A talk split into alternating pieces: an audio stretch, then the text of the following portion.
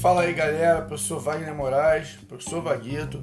Estou aqui para falar então dos próximos dois blocos. Né? Eu vou falar em um único áudio, que é o século XVIII é, e século XIX na história do Brasil. Né? Vou falar no, em um único áudio porque a parte do século XVIII é, é um pouco menor. É, assim, só recapitulando, é, na questão da história geral, nós temos os movimentos de revoluções, né, que a gente fala sobre Revolução Industrial, Revolução Francesa, enfim, o movimento iluminista, que é uma revolução intelectual, a independência dos Estados Unidos, que é uma revolução colonial, e o século XIX, ele meio que é uma, é uma, uma evolução ou uma expansão desses movimentos.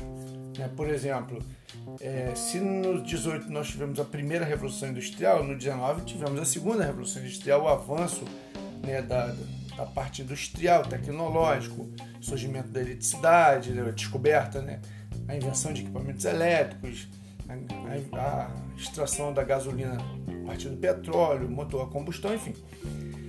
Na questão intelectual, o movimento iluminista ele vai se evoluir também no século XIX, vão surgir outros pensamentos, né, os pensamentos liberais em, em, oposição aos pensamentos liberais, os, o pensamento socialista, o pensamento crítico na questão do, do liberalismo capitalista e outros pensamentos vão surgindo a partir da, da, da, da evolução da sociedade. Na questão do, do colonialismo, no século XVIII nós tivemos a independência dos Estados Unidos, né, na guerra lá em, a partir de 1776.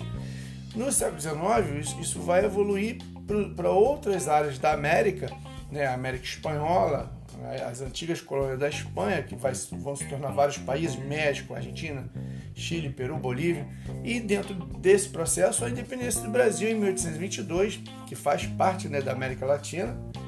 Né? A América Latina são os países que falam português e espanhol, né?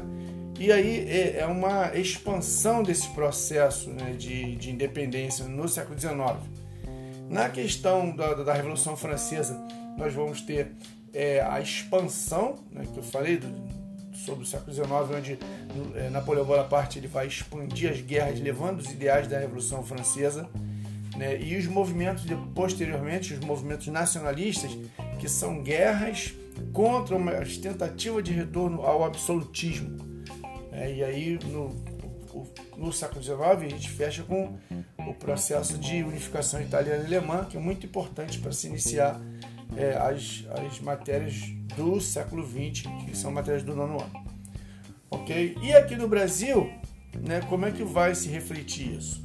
Nós vamos ter os dois movimentos de tentativa de independência, né, que é a Inconfidência Mineira e a Conjuração Baiana, são, são chamados de tentativa de independência do Brasil mas nesse momento não existe essa visão de Brasil, de um país único, unificado.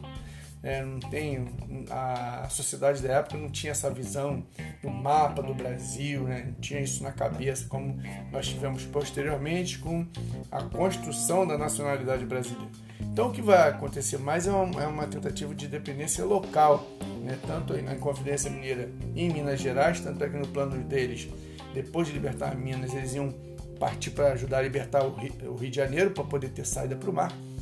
E isso foi em 1789. E depois, em 1798, a Conjuração Baiana, que também é uma tentativa de libertar a Bahia, mas ali também há, há um movimento social muito grande, há uma luta dos alforriados e negros, porque na Conjuração Baiana tinha questão escravista, né? É, os ideais da liberdade e aí eles queriam acabar com a escravidão na Bahia também, além da independência. Então, esses movimentos aqui no Brasil, eles são movimentos influenciados principalmente pelos ideais é, iluministas, né, que são ideais de liberdade, de autogoverno, enfim. Então, a gente tem isso no século, desculpa, no século XVIII é, no Brasil, né, que aí eu estou falando de 1700 e alguma coisa, século XVIII.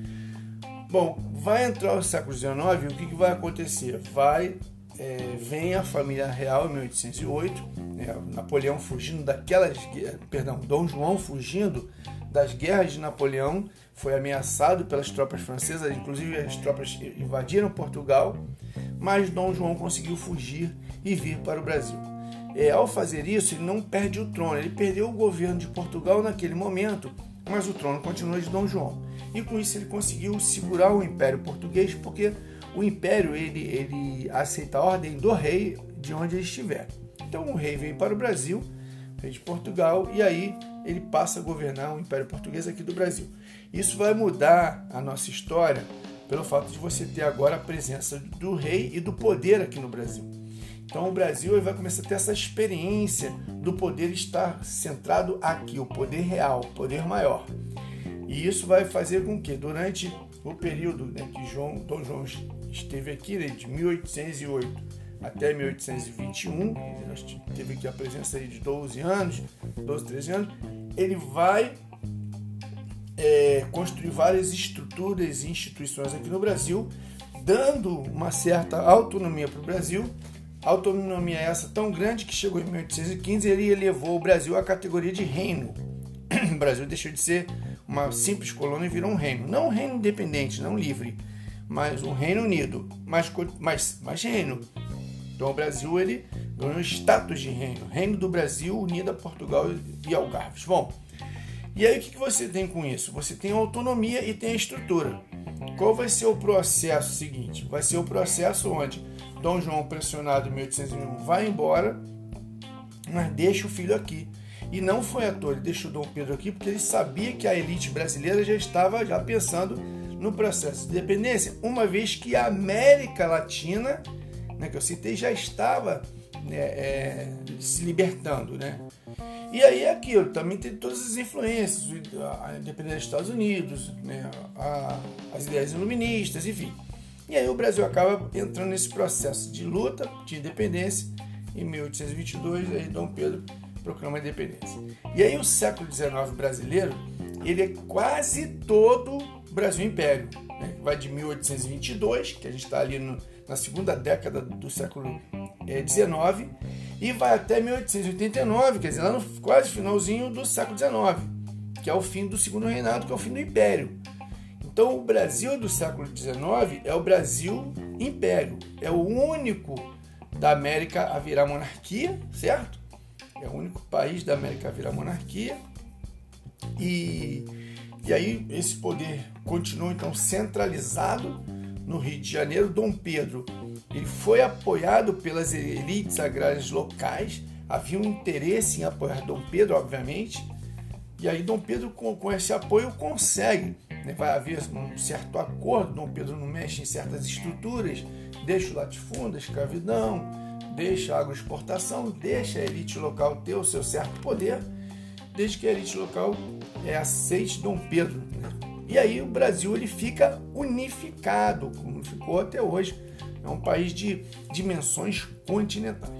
E aí o século XIX vai ser o século do Brasil Império. Você vai ter o primeiro reinado, 1822 até 1831.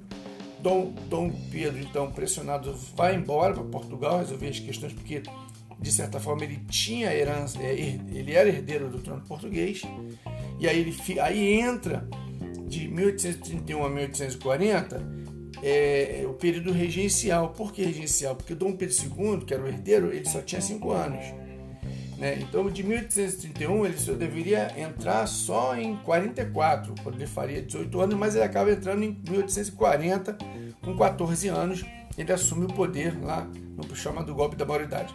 Então, no período do segundo reinado, né, ele deveria ir de 1831 a 1839. Mas como Dom Pedro II era menor de idade, ele, de 1831 a 1840 vai ser o período regencial, que o Brasil então vai ser governado é, por políticos civis escolhidos lá entre os, entre os deputados, enfim. E aí vai governar o Brasil até 1840, onde Dom Pedro II assume com 14 anos, obviamente bastante influenciado, porque é uma criança ainda, mas começa-se o segundo reinado. E aí Dom Pedro II vai ficar no poder até 1889, somando 49 anos de governo.